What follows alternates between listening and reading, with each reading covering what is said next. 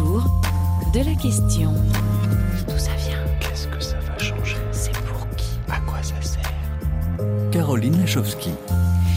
Bonjour, ravi de vous retrouver, chers amis auditrices et auditeurs, avec Thibaut Baduel à la réalisation pour une émission coup de tête sur le ballon rond, en compagnie du génial mathématicien Étienne Gis, formidable empêcheur de pensée en rond qui s'est précisément attaqué à la petite histoire du ballon rond, du ballon de foot. Ça, c'est le titre de son essai à nul autre pareil, paru chez Odile Jacob et dont nous avons un exemplaire à vous offrir. Autour de la question quelle géométrie du ballon rond et pourquoi cette question taraude les mathématiciens et les géomètres depuis toujours, bien avant l'invention du foot.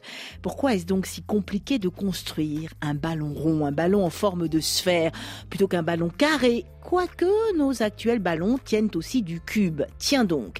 Et dans quelle matière aussi pour une meilleure trajectoire? Pourquoi la balistique, le frottement ou l'écoulement d'air sont essentiels pour marquer des buts Quel serait le ballon de foot idéal? Autant de questions qui devraient réjouir les amateurs de figures géométriques comme les amateurs et amatrices de figures footballistiques en plein championnat d'Afrique de foot, en plein Chan.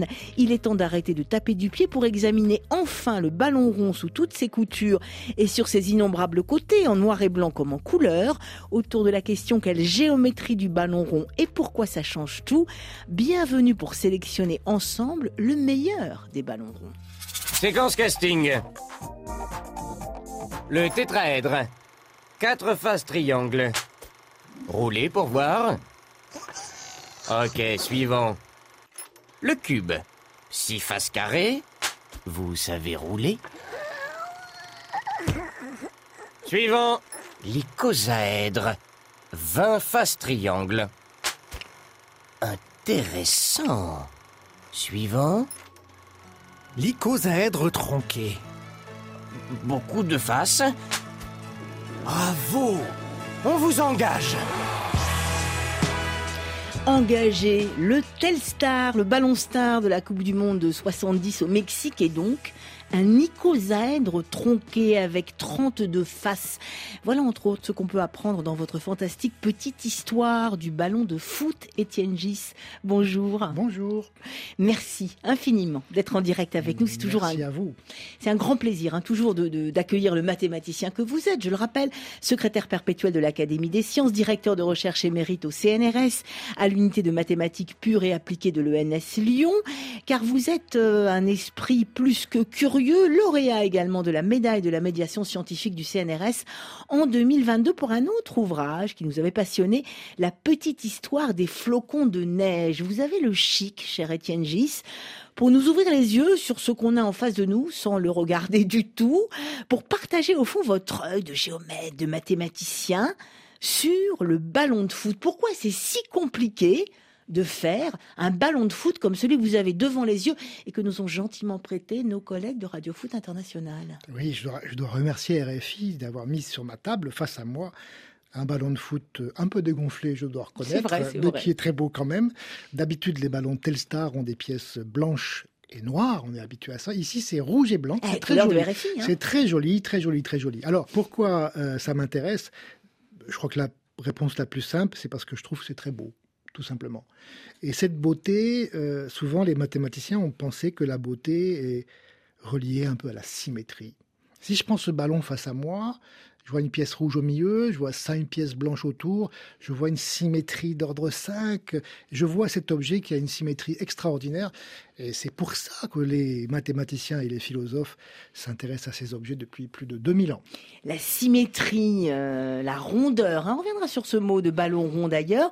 Au tout début de votre euh, essai, la petite histoire du ballon de foot, euh, remarquablement illustré, vous proposez un petit, comment dire, vous proposez de dessiner un ballon de foot et on se rend compte que c'est presque impossible, qu'on n'y arrive pas. On, le regarde tous, hein, ce, ballon de foot, on le voit à la télé, on le voit partout, euh, à nos pieds, mais on ne sait pas le dessiner. Oui, j'ai eu l'occasion de me retrouver face à une, une trentaine d'enfants, ukrainiens par ailleurs, mais c'est pas le problème, qui étaient euh, dans une salle et je leur ai mis un ballon Telstar au milieu sur la table et je leur ai dit prenez une feuille de papier et dessinez ce que vous voyez. Et alors on voit apparaître des dessins euh, tout à fait surprenants qui prouvent que euh, cette symétrie, elle est très difficile à dessiner quand même. Hein. C'est tellement beau qu'on n'arrive pas bien à le dessiner. Et même euh, les panneaux, vous le montrez aussi, de signalisation routière en Angleterre qui annoncent les stades. Euh, pourtant, c'est bien en Angleterre qu'on a inventé le, le, Eh ballon de foot. Bah, c'est faux. Hein. Il n'y a, pas, a, pas le nombre de facettes qu'il faut voilà. Il semble sur le, que les panneaux routiers anglais. Quand on dessine un, un ballon de foot, on a toujours tendance à penser que les pièces, qu'elles soient blanches ou noires, ont six côtés, que ce sont des hexagones. Or, ça n'est pas le cas. Je vois bien de face à moi que les pièces rouges sont des pentagones avec cinq côtés et les pièces blanches ont des hexagones avec six côtés. Ça, c'est la chose dont il faut se souvenir, sinon on rate tous ces dessins. Donc il faut se souvenir de ça. Et un ballon, ça contient combien de pièces euh, noires ou blanches ou noires ou de couleur, si on veut Mais combien de pièces, combien de facettes? Alors, dans la petite introduction, on a entendu le mot icosaèdre tronqué. Oui. Et pourquoi tronqué d'ailleurs? Alors, icosaèdre, ico, ça veut dire euh, icosi, ça veut dire vin en grec. Mhm. Et, euh, tronqué, et, tronqué, ça veut dire qu'on a coupé les pointes. On a tronqué l'icosaèdre. Si vous prenez un icosaèdre avec, 30, avec 20 faces triangulaires, il est un peu trop pointu. Il a 20 faces. Il a des angles, en fait, il y a des triangles. Voilà, il y a, il y a des, des, coins qui nous dérangent. Alors qu'est-ce qu'on fait? On prend un couteau et on, on, on on coupe, on tronque les pointes. Et une fois qu'on a tronqué les pointes, on introduit des petits pentagones. Voilà pourquoi le Telstar est un icosaèdre tronqué. Il a 20 faces blanches, parce que l'icosaèdre a 20 faces, et on a tronqué 12 fois, donc il a 12 pentagones rouges ou blancs. Au fond, notre question du jour, hein, quelle géométrie du ballon rond ou du ballon de foot, elle est parfaitement résumée sur notre page Facebook par un de nos fidèles auditeurs, Anjamena au chat, que l'on salue d'ailleurs, euh, John Fambé euh, d'Adjéré, qui en plus aujourd'hui doit, euh, en ce moment même, je pense, être en train de composer l'examen de géométrie différentielle, donc on lui souhaite le meilleur. Bonne chance. Eh ben oui, bonne chance. Et lui il dit, mais est-ce qu'on peut avoir un rond parfait, une sphère parfaite Alors voilà une, Alors, voilà une excellente question. Il y a un très très très très grand mathématicien qui s'appelait Euler et qui a écrit un article que j'adore en latin. Moi, je suis incapable de lire le latin, mais Google Translate le traduit très bien. Et il réfléchit à cette question.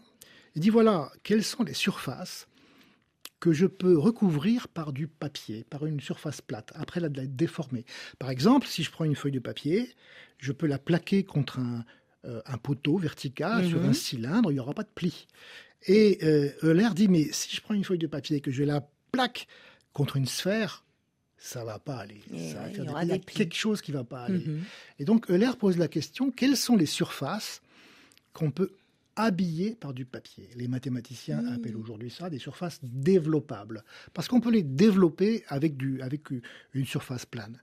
Et Euler démontre que non, la sphère c'est pas possible. Donc, pour répondre à la question de votre auditeur, jamais on ne pourra faire un ballon absolument parfait. À moins, bien sûr, si j'ai un ballon en cuir comme ici, qui est un peu dégonflé une fois de plus, à moins de gonfler. Si je gonfle euh, euh, le ballon, eh bien la surface qui était plane, va prendre un petit peu, elle va se déformer un peu et elle peut devenir plus sphérique on voit bien qu'il y a des mathématiques, de la géométrie et même de la physique dans ces questions de ballons, de sphères. Autour de la question pourquoi et comment les mathématiciens, les géomètres, les physiciens ont depuis longtemps, se sont depuis longtemps interrogés sur la meilleure manière de faire un ballon presque rond, comment les ingénieurs aussi s'y sont pris depuis l'invention, on l'a dit, du ballon rond en Angleterre. Je propose un petit historique de l'évolution du ballon de foot déniché sur la chaîne YouTube de l'AFP. Les premiers ballons sont faits de vessie d'animaux gonflés à la bouche. Fragiles, elles éclatent facilement. Alors, pour plus de résistance, elles sont enrobées de cuir ou de liège en Grande-Bretagne au cours du XVIIIe et XIXe siècle. En 1872, la Fédération anglaise de football établit les premières normes. Le ballon doit être sphérique, d'une circonférence de 68 cm, gainé de cuir et doit peser entre 396 et 453 grammes en début de jeu. Le poids au coup d'envoi est important car à l'époque les ballons absorbent l'eau, pouvant doubler de poids au cours du match et provoquer des commotions cérébrales en faisant des têtes. La déformation du ballon au fil du match n'est pas rare, ce qui lui confère parfois d'étranges trajectoires. À partir des années 1970, le ballon de cuir est recouvert d'une couche imperméabilisante en polyuréthane. Le premier ballon entièrement synthétique apparaît pour la Coupe du Monde de 1986. En 1998, le tricolore délaisse le noir et blanc pour laisser place à la couleur. Depuis, la conception des ballons officiels continue d'intégrer les dernières sophistications technologiques. Le ballon officiel du Mondial 2018 est une actualisation du design classique du Telstar utilisé lors de la Coupe du Monde de 1970. Il a été le premier à être décoré avec des panneaux noirs, plus visibles sur les téléviseurs noirs et blancs de l'époque, et a changé définitivement le ballon de foot. Je voudrais évidemment vous faire réagir, Étienne Gis, euh, sur euh, bah, la retransmission des matchs à la télé aussi, qui a eu son mot à dire dans la géométrie. Euh, oui, moi, du- ce qui m'a impressionné, c'est qu'il y a des millions de gens qui ont regardé ces, ces matchs de finale, demi-finale. Et j'ai mené ma petite enquête, hein, mon, mon petite enquête personnelle, et personne regarde les ballons. Mais c'est ça Je qui est leur fou. demandais, mais c'est vrai. Quelle est la couleur du ballon Quelle est la forme des pièces Et peut-être que ça va trop vite, j'en sais rien. Euh, toute l'énergie dépensée par ces ingénieurs de euh, la plupart de tous les ballons de Coupe du Monde sont faits par Adidas. hein. et donc, et on, voit qu'ils, euh, bah, je vais dire comme ça, ils font ça avec amour. hein. ils font de beaux objets que les gens ne regardent pas. Quelle tristesse, non? Justement, pour gagner votre ouvrage, La petite histoire du ballon de foot, Étienne Gis, aux éditions Odile Jacob, on va pour une fois poser une petite question à nos auditeurs, observateurs ou pas. La question, ça pourrait être, c'est vous qui la choisissez, Étienne Voilà, j'ai envie de demander aux auditeurs le ballon de la Coupe du Monde du Qatar, qui s'appelle Al Rila, je ne suis pas sûr que je prononce comme il faut, est formé d'un certain nombre de pièces. Certaines sont triangulaires, d'autres sont des quadrilatères. Mhm. Et la question, c'est combien y a-t-il de pièces au total? Combien Pour le Telstar, je vous ai dit, il y en a- total? pour le, pour le ballon Telstar que j'ai dans les mains, dont on a parlé tout à l'heure, il a 20 pièces blanches plus euh, 12 pièces, pièces euh, rouges, c'est-à-dire 32. Mais Al Rila, combien a-t-il de pièces? Sur le dernier ballon de foot Le de la Coupe du. Monde 2022. À vous de jouer pour gagner ou pas le génial ouvrage d'Étienne Gis, mathématicien, je le rappelle, La petite histoire du ballon de foot. Et d'ailleurs, on parlait tout à l'heure de difficulté de dessiner ce ballon de foot au Qatar, Al Rila. Dans votre ouvrage, on voit que le logo, c'est un des rares qui soit à peu près, euh, à peu près juste, le logo de la Coupe du Monde. Expliquez-nous Oui. ce logo aussi, parce que l'on est encore dans la géométrie, là. C'est intéressant parce que le, le- le ballon, je vais vous dire la vérité, j'ai- j'ai j'ai vu des photos du ballon de foot euh, du Qatar du côté du mois d'août, que j'étais en train de réfléchir à ce, à ce petit livre. J'ai essayé moi-même de le dessiner. hein, J'aime bien dessiner. hein. Et euh, j'y arrivais pas bien, donc euh, j'ai essayé de regarder sur, euh, sur les sites de vente de, de ballons de foot, et puis j'ai fini par comprendre quelle était sa géométrie. Et en tant que mathématicien, dessiner, c'est pas seulement dessiner avec un crayon, c'est Eh aussi oui. dessiner avec un, avec un logiciel de dessin. hein. Donc, Mm, euh, mm. j'étais très fier de moi parce que j'ai réussi à le, à le créer, l'objet 3D, le faire tourner dans l'espace. Et, et dans mon petit livre, j'ai euh, inclus quelques-unes des images que j'ai faites moi-même avec, avec plaisir et bonheur. Chapeau, parce qu'il faut que ce soit beau, on y reviendra aussi, hein, géométriquement, mathématiquement, footballistiquement, pourquoi pas, ça, ça compte aussi, hein, on va y revenir aussi. Et justement, euh, j'ai passé votre euh, génial ouvrage, votre petite histoire du ballon rond à notre star à nous, c'est Annie Gasnier de Radio Foot International sur RFI. Alors elle et son équipe se sont évidemment empressés de le dévorer, pas le ballon rond, mais votre ouvrage. Et voici la question qu'Annie Gasnier nous a laissée pour vous. On l'écoute. Bonjour Caroline et bonjour à tous. Euh, J'ai une question pour Étienne Gis au sujet de son petit livre sur le ballon. On entend souvent entre les supporters, les passionnés, euh, des comparaisons euh, entre les footballeurs et par exemple qui est le meilleur entre Messi et Cristiano Ronaldo. Eux sont de la même génération, mais on a souvent entendu aussi entre le roi Pelé et le dieu Maradona des comparaisons. Moi je me demande si il y a 15 ans qui séparent ces deux personnages, la Coupe du Monde de Pelé 1970, celle de Maradona 1986. Est-ce que le ballon, qui a tellement changé entre ces deux époques, fait que la comparaison est, est impossible?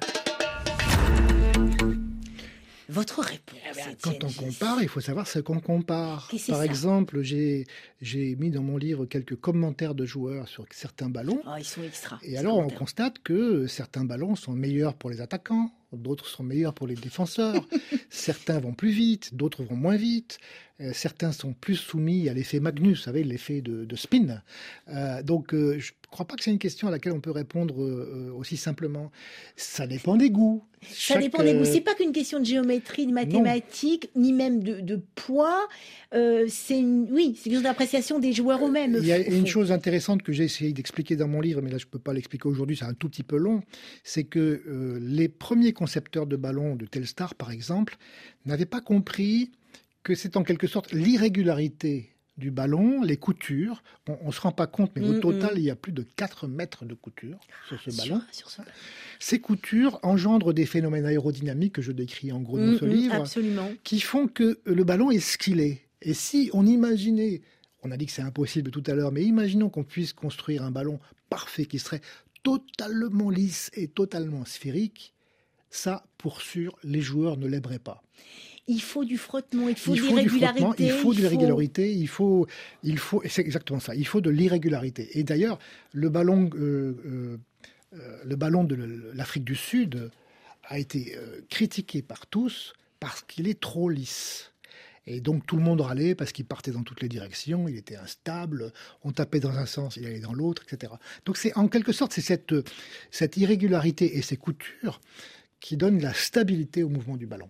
Très intéressant. Et qu'est-ce que ça change, euh, Annie Parler euh, de Pelé, par exemple, même des joueurs euh, auparavant, des ballons en cuir? Celui-là, il est en cuir. Aujourd'hui, ils ne sont plus en cuir, les ballons. Est-ce que ça change quelque chose? C'est peut-être plutôt du côté de la physique que des maths Oui, que, ça- que- ça a été, que la question se pose, Ça a été euh, évoqué tout à l'heure. Les ballons de cuir d'il y a longtemps prenaient l'eau et leur poids doublait entre le début du match et la fin du match. Donc les joueurs de l'époque étaient habitués à commencer à jouer au début de la partie avec un ballon qui pesait 450 grammes et à la fin de la partie avec un ballon qui pesait 800 grammes ou 900 grammes. Donc ça, ça, ça j'imagine, hein, une compétence que peut-être les joueurs d'aujourd'hui n'ont plus, d'être capable de s'adapter à un ballon dont, le poids change au cours du match. Est-ce que vous-même, Étienne Gis, quand vous regardez un match, hein, vous regardez comme nous, Comme au moins les matchs de Coupe du Monde ou, Voilà. ou le CHAN, le championnat d'Afrique des Nations qui se, qui se déroule en ce moment, est-ce que vous avez un autre regard que l'autre? Déjà, vous regardez le ballon, ce Je que nous, on ne fait pas. Moi, maintenant, je vais regarder le ballon, hein, je veux dire. hein. Bravo.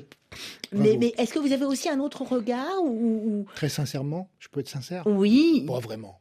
Oui, au fond, c'est un, un- prétexte, là, finalement, le ballon de foot, pour nous faire Pour moi, le- découvrir la géométrie. C'est pour faire découvrir la géométrie, sachant, comme vous l'avez dit tout à l'heure, que le ballon, cette forme d'icosaèdre, dodécaèdre, tétraèdre, octaèdre, ont une histoire bien plus ancienne que, euh, que le football. Dans mon livre, j'ai mis quelques gravures qui représentent des dessins de Léonard de Vinci, de, de, euh, de Kepler, euh, qui montrent à quel point ces grands savants du temps très très lointain, bien avant l'invention du foot, ces gens avaient une, curiosité pour ce qu'est la symétrie, avec laquelle ils espéraient, ils pensaient expliquer le monde. Pas le football, le monde.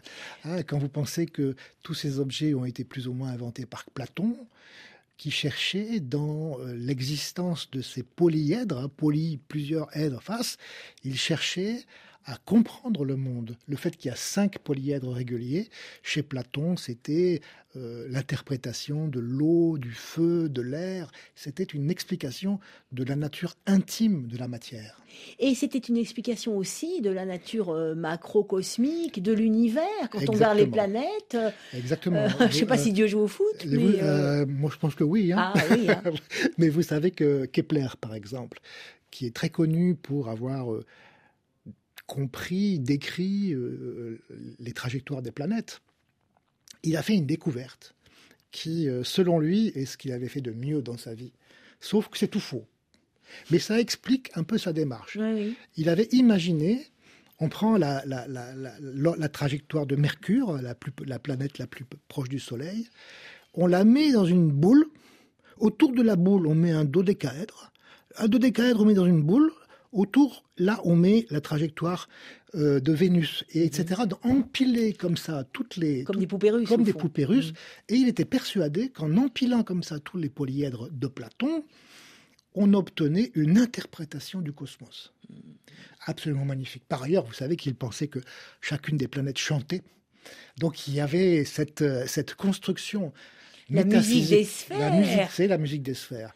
Il a, voilà, c'est la musique des sphères, c'est exactement ça.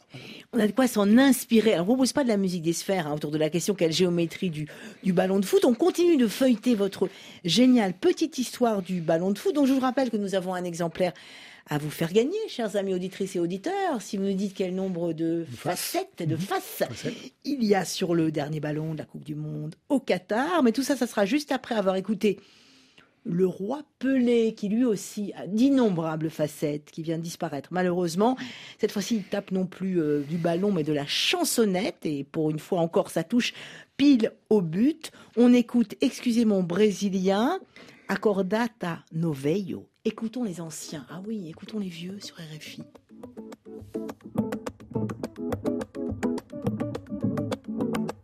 Acredita no pode falar, me Zefio, que o velho tem força, faz seu time ganhar. O dinheiro é pro santo, pode pagar, me Zefio, que o velho não cobra pra trabalhar.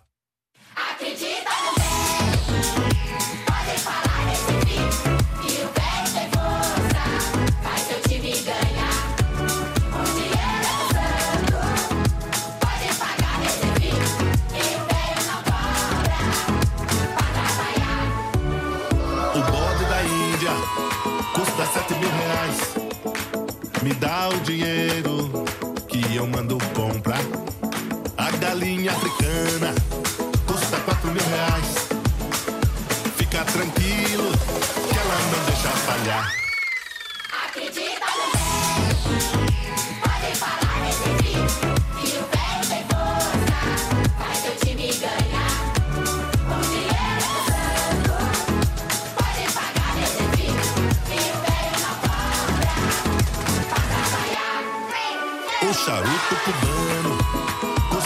mil reais.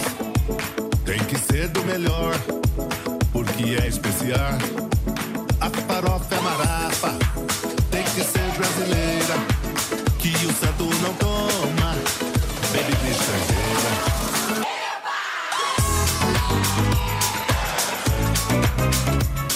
Le roi Pelé sur RFI, Etienne Gis, votre brésilien est bien meilleur que le mien. Des annonces c'est nous euh, cette chanson Moi j'ai entendu plutôt Acredita no velho, c'est croyez dans le vieux. Sachant que mm. velho c'est vieux, mais en, portugais du Brésil, velho c'est très gentil. C'est pas un mot qui est. Mais oui, c'est les anciens. C'est les anciens. Croyez dans les anciens. Eh ben, on est d'accord avec ça autour de la question euh, de la géométrie euh, euh, du ballon ouverte par notre invité, donc le mathématicien Étienne Gis dans son génial petit essai La petite histoire du ballon de foot aux éditions Odile Jacob autour de la question quelle est la meilleure géométrie pour un ballon rond? Vous avez votre réponse, cher Étienne Gis. Euh, mais on va attendre un petit peu pour la dire ou bien on la donne tout de suite? Non, allez, on la donne. C'est quoi votre réponse justement Elle a à voir avec le Brésil? Ah, moi, le, ballon que je préfère, c'est celui de la Coupe du Monde du Brésil qui s'appelle Brazuca. Brazuca. Brazuca est un nom qui a été choisi démocratiquement au Brésil. Il y a eu un vote. Et les Brésiliens ont voté. Brazuca, ça veut dire, euh, c'est un petit mot sympa pour dire un Brésilien. Hmm. Et, euh, euh, et il vous plaît, il vous plaît mathématiquement et, esthétiquement les deux. D'abord, hein. je trouve très beau ah. et je, il, me plaît mathématiquement. Alors, je vais vous raconter l'anecdote puisque puisqu'elle est vraie. J'étais devant la télévision à voir euh, la présentation du ballon Brazuca au Brésil. Et je vois ça, j'étais à côté de ma femme. Et vous étiez au Brésil, vous, vous, J'étais au Brésil, oui. Et je, et je dis à ma femme, mais ce ballon est un cube. Et elle a cru que j'avais une crise de folie. C'est ça. Voilà. Et en fait, c'est un cube, dans la mesure où Comment on fabrique un cube? On prend des carrés, on en prend six, et on les colle comme à l'école primaire en papier, et on obtient un cube. Mais l'idée géniale, je trouve c'est vraiment génial des, ingénieurs de chez Adidas, c'est de dessiner des carrés qui ont quatre sommets, mais au lieu de, rejoindre ces sommets par un segment de droite avec une règle, ils les rejoignent par une courbe sinueuse, ce qui fait une espèce de, j'appelle ça un carré courbe, une pièce qui a quatre sommets, mais qui ressemble plutôt à une étoile à quatre branches. Un carré courbe. Alors je vous propose Voilà. d'écouter euh, ce qu'en dit justement une extraordinaire euh, Science for All, une, une- une très bonne euh, chaîne YouTube sur le Brazuca, ce ballon foot que vous appelez donc Étienne Gis, un carré courbe. Voilà.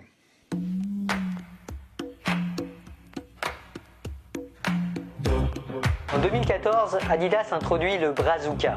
Regardons-le de près. Le Brazuca a 6 faces, 8 sommets, 3 faces par sommet. Et oui, c'est un cube Un peu comme les ballons d'antan d'ailleurs. Mais alors, les coins du cube ne devraient-ils pas être pointus? Non. Et ça, c'est parce que les angles des faces du Brazuca font 120 degrés. Mettez trois angles de 120 degrés ensemble et vous obtenez un tour complet. Vraiment, je vous l'assure, le Brazuca est une merveille mathématique. Une merveille mathématique et géométrique, Étienne Gis, le Brazuca. Vous connaissez cet euh, artiste contemporain qui s'appelle Fabrice Hibert Oui. euh, qui a actuellement une exposition remarquable à, euh, à la Fondation, Fondation Cartier. Et lui, il a fait euh, l'une de ses œuvres, ça s'appelle le, le ballon carré. Que vous montrez dans votre montrer. ouvrage. J'ai- J'aime bien. Ouais. Le ballon carré. C'est très intéressant parce que c'est un cube en fait. Et, d'ailleurs, je lui en veux beaucoup parce qu'il a dessiné que des hexagones. Il n'a pas pensé qu'il y avait aussi des pentagones. Enfin, donc Ah. C'est pas tout à fait juste géométriquement, C'est pas hein. juste. Et c'est intéressant parce que j'ai montré une euh, photo de ce ballon carré à ses enfants. Et les enfants étaient euh, furieux. Non, ça n'existe pas. C'est pas Ça, possible, c'est hein, pas un ballon possible. carré. Et pourtant, ça existe, le voilà. Et les enfants, ils, ils- veulent des ballons ronds, pas des ballons carrés.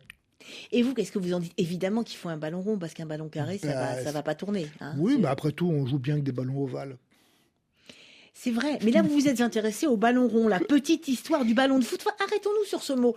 Moi, j'ai choisi comme titre générique de l'émission quelle géométrie du ballon rond. Vous avez choisi la petite histoire du ballon de foot. Oui. Parce que quand on dit ballon rond, on va un peu vite. Et Non. vous l'avez dit, il n'est pas tout à fait rond, le ballon de foot. Mais vous euh, savez, euh, euh, vous savez, c'est une chose qui est intéressante qu'on essaie quand on essaye de faire un peu de médiation scientifique. Il faut toujours faire attention aux mots qu'on emploie, qui sont fatalement un peu faux. C'est-à-dire, on est obligé d'employer les mots du français de tous les jours, qui sont pas forcément les mots précis qu'on peut employer en maths. Par exemple, rond, ça veut dire quoi, rond? Ça veut rien dire, rond.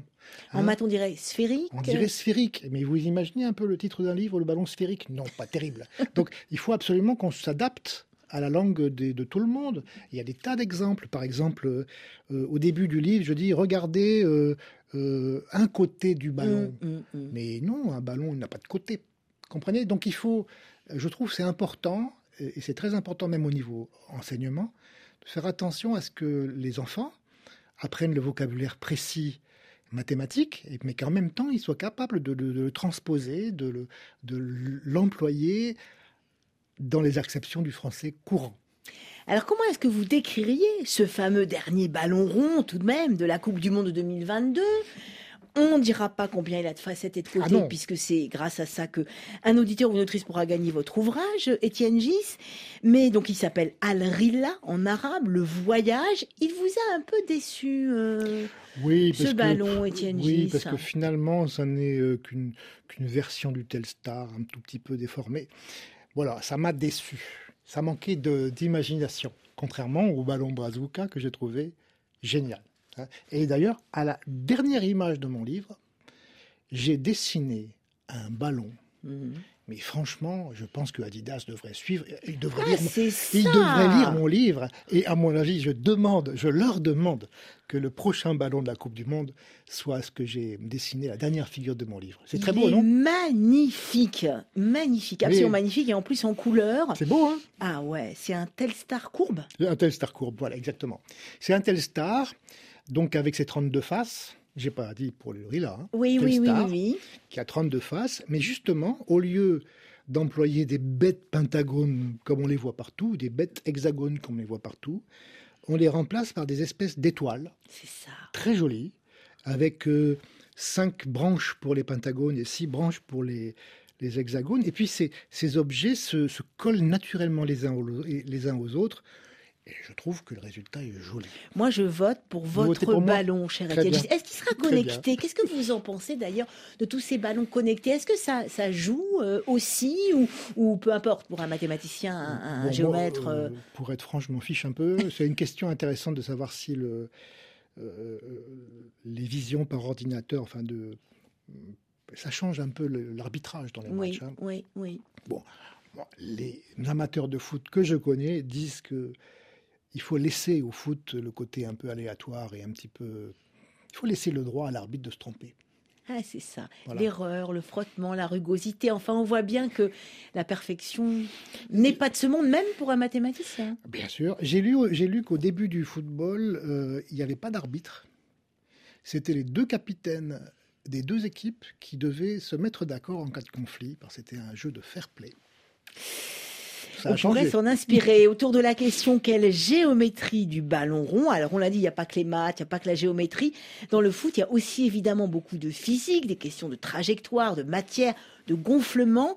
À ce sujet, euh, je propose euh, la question d'un physicien quantique, s'il vous plaît, et formidable passeur de sciences dans son unité, la physique autrement à l'université Paris-Saclay.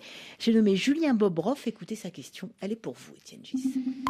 Alors moi, quand on me dit ballon, en tant que physicien, je pense aux expériences qu'on adore faire devant le grand public, qui est de plonger un ballon dans l'azote liquide. Alors pourquoi ça? C'est parce que quand on le plonge dans l'azote liquide, ça le refroidit et donc ça le dégonfle, parce que la pression réduit, et il prend des formes complètement étranges, il flétrit. Je me demandais si mathématiquement on savait prévoir ces formes, donc quand on dégonfle un ballon un peu brutalement. Votre réponse, Étienne Ouais, bonne question. Alors, je crois que ça dépend. euh, moi, je suis pas physicien, donc je vais peut-être dire une Mm. bêtise. Mais je crois que ça dépend vraiment de la nature de la surface du ballon. Si c'est une euh, surface, euh, euh, par exemple, euh, en cuir, euh, je pense que lorsqu'il va se déformer, lorsqu'il va se friper, il va prendre la forme d'une surface développable dont je vous parlais tout à l'heure. De ce papier Ah, qui le peut- papier. Et Mhm. vous savez, il y a des tas de surfaces qui sont développables. Il y en a beaucoup qui ne le sont pas. La, la sphère n'est pas développable, mais les pièces individuelles du ballon de foot sont développables. Par exemple, les, les, les- les- quand on fabrique des chaussures en cuir. Après tout, la surface de la chaussure est faite à partir d'un cuir qui initialement était plate et qui a été simplement développé. Donc, si je peux répondre à cette question, c'est que lors de la déformation du ballon qu'on met dans de l'azote liquide, je pense, je pense, mais je suis pas sûr, hein, moi je suis un très mauvais physicien, je pense que euh, les faces du ballon prendraient probablement la forme d'une surface développable. Voilà pour la réponse, Étienne Gis. Et dans votre ouvrage, donc la petite histoire du ballon de foot, vous n'êtes peut-être pas physicien, mais vous faites tout de même des origamis. Et vous nous proposez d'en faire aussi des sortes de pliages. Parce Oui. qu'au fond, quand on veut faire passer la géométrie, là par le ballon, c'est extraordinaire. C'est au fond, il faut y mettre euh, les yeux, il faut regarder, il faut observer, il faut y mettre les mains. Euh, et finalement, les mots sont souvent très compliqués, alors que quand on s'y met, ou quand on regarde vos schémas, ou qu'on essaie de dessiner, ou de faire de l'origami, on y arrive. Ben, Vous avez parfaitement raison. Dans le, les mains à la pâte. Mmh. Voilà. Alors après, c'est une question. Formidable euh, passage de sciences de physique lancé par Charpak euh, et Pierre aujourd'hui euh, Pierre et- Léna. et Yves Quéret. Et dans le monde Et entier, dans hein, le pour monde soutenir les professeurs de physique dans le monde entier. C'est des professeurs de sciences. De sciences. De toutes les sciences, y compris les maths depuis quelque temps. Alors, pour répondre à votre question, c'est quelque chose qui est très important euh, dans la pédagogie des maths. On en parle beaucoup en ce moment, les maths à l'école, au lycée, etc. La question un peu centrale entre laquelle euh, les deux points de vue peuvent se, se confronter, c'est est-ce que les maths doivent rester quelque chose d'abstrait ou est-ce qu'il faut encourager les enfants, qu'ils soient collégiens ou, ou lycéens, eh bien, à mettre les mains sur un ballon de foot, à dessiner des ballons, à utiliser des choses concrètes. Mm, Moi, je suis bien entendu, vous l'avez compris, du deuxième point de vue. Tous les mathématiciens ne sont pas comme ça. Il y en a qui considèrent que c'est un peu une, euh, une caractéristique de- des mathématiques de s'éloigner de l'objet concret et d'y Mhm. penser comme un objet abstrait. Euh, si c'est au collège, par exemple, moi j'ai des souvenirs émus de euh, mes professeurs de mathématiques en, en cinquième qui euh, nous faisaient mesurer la cour de récréation, sa superficie, on mettait un décamètre par terre, etc. Et on apprenait vraiment ce qu'est une longueur, une superficie. Je ne l'ai pas oublié et je crois que j'ai appris des maths comme ça.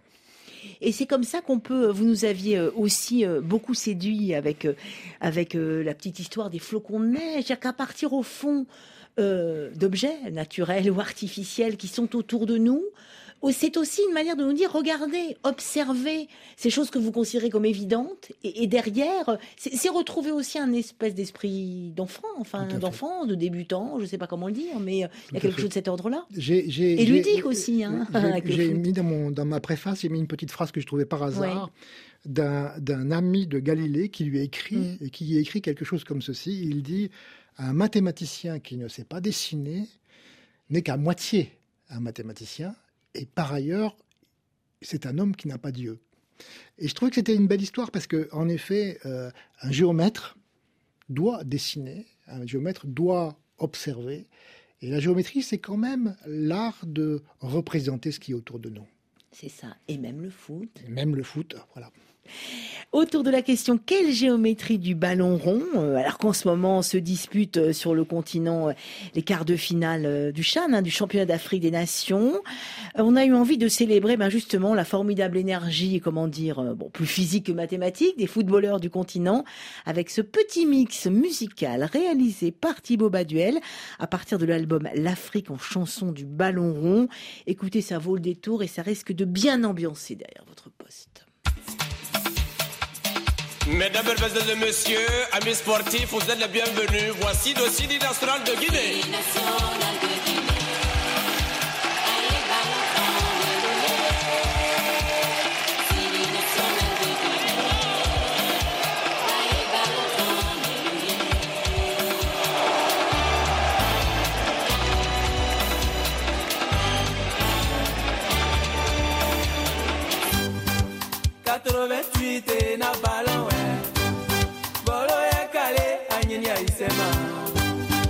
Basuye ka ho, ere, simaye.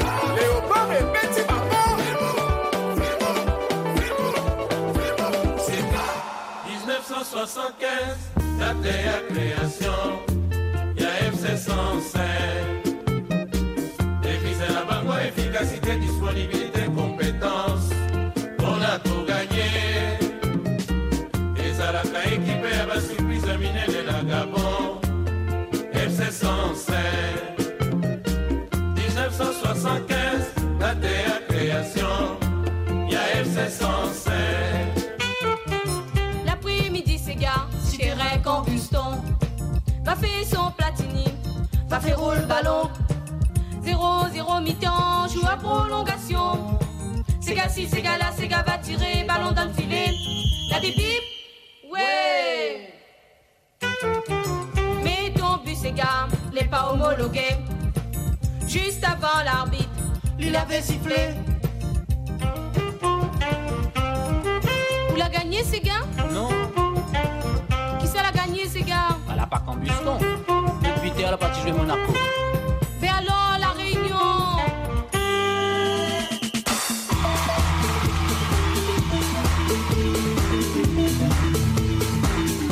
Bah alors la réunion autour du ballon rond, voilà qui a bien inspiré Thibaut Baduel, notre réalisateur, que je remercie pour ce mix à partir de l'album L'Afrique en chanson du ballon rond. Bravo merci. Ah voilà Etienne Gissin, hein, parce que finalement le foot, ça peut, le ballon, ça peut inspirer les mathématiciens, les géomètres que vous êtes, mais aussi les musiciens. Euh, et puis il y a aussi la beauté, parce que esthétiquement, je sais que ça compte beaucoup pour vous, mathématiciens, Étienne Gis, mais c'est clair aussi quand on regarde un match de foot, on Bien est sûr. sensible à la beauté du jeu de jambes des joueurs, euh, en ce moment qui, euh, pour le, le championnat d'Afrique des Nations, s'en donne à cœur joie, si j'ose dire. Les trajectoires des Les ballons. trajectoires des ballons. Et là aussi, le mathématicien, géomètre que vous Oui. êtes, peut nous éclairer un petit peu. Vous avez peut-être entendu parler de ce, ce coup franc de Roberto Carlos en 1997 qui a laissé tous les, tous les experts complètement pantois. Euh, il tape dans le ballon et la- le ballon fait, suit une courbe absolument incroyable. On ne peut pas se rendre compte que c'est possible. Le ballon contourne le mur et rentre dans le but. Et en fait, il faut essayer de comprendre ça d'un point de vue euh, mathématique, physique. Et là aussi, ça dépend un peu de la, ça dépend beaucoup d'ailleurs de la, de la rugosité du ballon. Ah, donc pas, pas tellement de sa rond, rond- de sa, sphé- de, Non. de sa forme sphérique, Non. mais plutôt de la rugosité de- ça du dépend frottement. de, ça dépend le ballon quand, quand le, le joueur tape dans le ballon, le ballon se met à tourner sur lui-même, à tournoyer sur lui-même. Et donc il y a un côté qui tourne dans un sens et l'autre côté dans l'autre sens, ce qui fait qu'il l'air qui l'entoure est plus ou moins ralenti d'un côté, plus ou moins accéléré de l'autre, ce qui entraîne une pression d'air un peu plus grande d'un côté que de l'autre, ce qui fait que le ballon, au lieu d'aller tout droit, eh ben, il suit une courbe. Et les joueurs le connaissent bien, cette- ce problème. Et donc Roberto Carlos avait de manière magistrale tapé dans le ballon pour qu'il puisse contourner le mur et rentrer dans le but. Alors euh, il y en a qui peuvent dire c'est du hasard, il y a eu beaucoup de Mhm. chance, mais non, quand on, quand, on, quand on lit les commentaires de Roberto Carlos après, il explique exactement comment il a fait. Il a dit, c'était, à Lyon, au, à- au stade de Gerland, il expliquait qu'il y avait une publicité pour la Poste, je crois, qui était juste face à lui, et il a dit j'ai visé dans, la direction du haut de la Poste. Donc c'est, des gens qui c'est pas du tout au hasard, c'est des gens qui, qui maîtrisent. Est-ce qu'ils maîtrisent l'aérodynamique? J'en sais rien. Est-ce Il y a une intuition, en tout cas, de l'aérodynamique. C'est un peu fait, ça, Tout à hein. fait, tout à fait. Donc ça, c'est des, ce sont des trajectoires absolument euh, magnifiques. Et justement, la beauté, la trajectoire, la rondeur, mais aussi les imperfections, tout ça, c'est le quotidien d'un mathématicien. C'est-à-dire que pour vous, vous le dites aussi, finalement, quand vous parlez aussi du, meilleur ballon, ce serait quoi? Aussi le plus beau? Enfin, le fait que l'objet soit beau? Oui, alors euh, qu'est-ce que c'est que la beauté? Eh voilà, qu'est-ce que c'est que le rond et qu'est-ce que c'est que la beauté? Oula, alors, au secours. euh, Alors, une chose est sûre, c'est que si vous interrogez à peu près n'importe quel mathématicien sur euh, sa Mm. conception de Mm. la beauté, c'est sûr que dans les 15 secondes qui suivent, vous entendrez le mot symétrie. C'est ça. hein. C'est Mm. sûr. Euh, par ailleurs, la sphère parfaite, c'est la sphère qui a le plus de symétrie. Ça a toujours été le, le symbole de la perfection chez les anciens, les sphères célestes, on en parlait tout à l'heure. Donc la beauté et la symétrie sont deux choses très voisines. Et pour aborder et la beauté et la symétrie, le ballon rond, le ballon de foot, votre petite histoire du ballon de foot, c'est un un, bon prétexte. excellent moyen. Voilà. Oui, c'est un bon prétexte. Euh, les figures géométriques, c'est la même chose aussi. Euh, vous travaillez d'ailleurs euh, en ce moment, vous l'avez dit un petit peu avec des jeunes, euh, avec des jeunes ukrainiens. Oui, que c'est vous, que vous intéressant. entraînez alors et au foot et aux maths, Oui, c'est oui. ça, et, et à la géométrie? Non, c'est-à-dire que à l'Académie des sciences, comme beaucoup de gens, on a été un peu attristés par ce qui se passe en Ukraine. Et il se trouve qu'il y a à Paris une école ukrainienne qui reçoit d'ordinaire 200 enfants qui sont ukrainiens en France. Donc eux, ils sont francophones, ils vivent en France. Et, et ces 200 sont devenus 600 après la guerre. hein. Et c'est les 400 supplémentaires sont des enfants euh, qui, pour le coup, ne parlent pas le français. Et pour les aider, euh, on organise depuis quelques mois maintenant, chaque samedi matin, euh, l'Institut de France a été très sympa, on peut les accueillir dans l'Institut. Donc, Magnifique chaque, Institut de euh, France, hein, au bord de la Seine, enfin. C'est extraordinairement Mhm. beau. Et c'est très symétrique d'ailleurs. Eh Et, oui, eh et, euh, donc, euh, ces enfants viennent euh, à, à l'Institut. Souvent, on leur propose euh, une visite. Ils ont visité l'Observatoire de Paris, ils ont visité euh, le Palais de la Découverte, ils ont visité des tas de choses un peu sympas. Euh, bientôt, ça sera le musée du chocolat. Et, et puis, euh, l'après-midi, ils ont euh, des cours en ukrainien par des professeurs ukrainiens. Et euh, l'une, l'un des ateliers que je leur ai proposé, c'était autour du ballon de foot, précisément.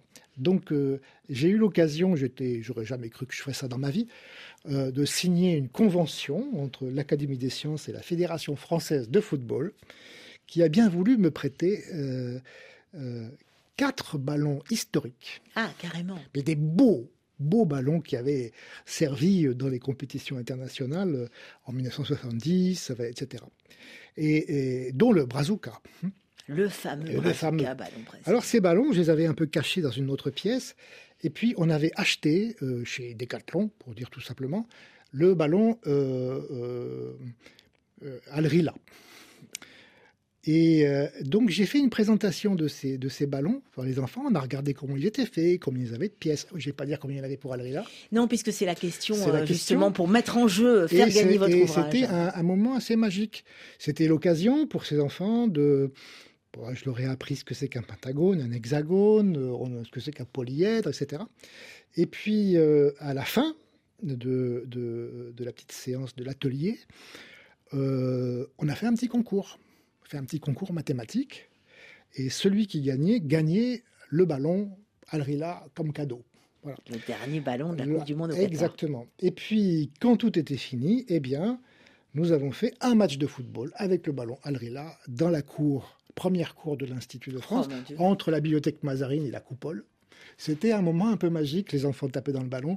Euh, ils étaient, beaucoup d'entre eux avaient, avaient le, le maillot de l'équipe d'Ukraine. C'était un petit moment magique.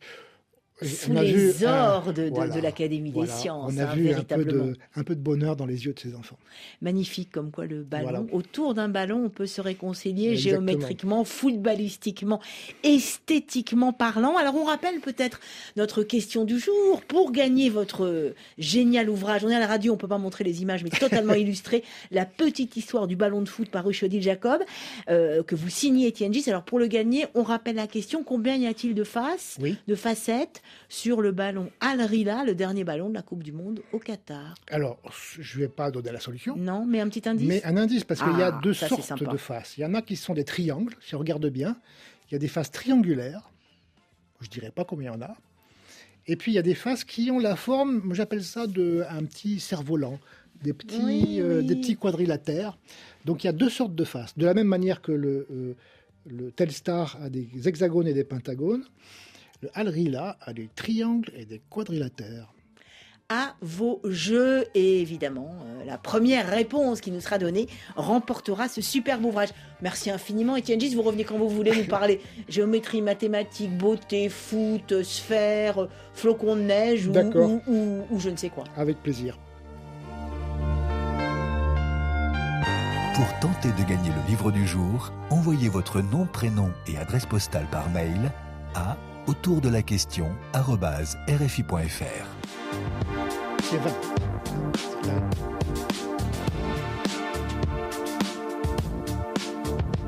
C'est 20. Autour de la question, c'est tout pour aujourd'hui. N'hésitez pas à partager et à vous abonner à notre podcast. Au plaisir de vous retrouver demain avec Thibaut Baduel à la réalisation, Caroline Fillette en coulisses avec Jeanne Bondieu. Autour de la question, comment soutenir la science et celles et ceux qui la font sur le continent africain. Nous serons en excellente compagnie et même du côté du Bénin avec euh, un extraordinaire gagnant de lunettes astronomiques qui monte l'Astro Cyrus Tour au Bénin. À demain. Merci pour votre curiosité. Le journal dans quelques instants.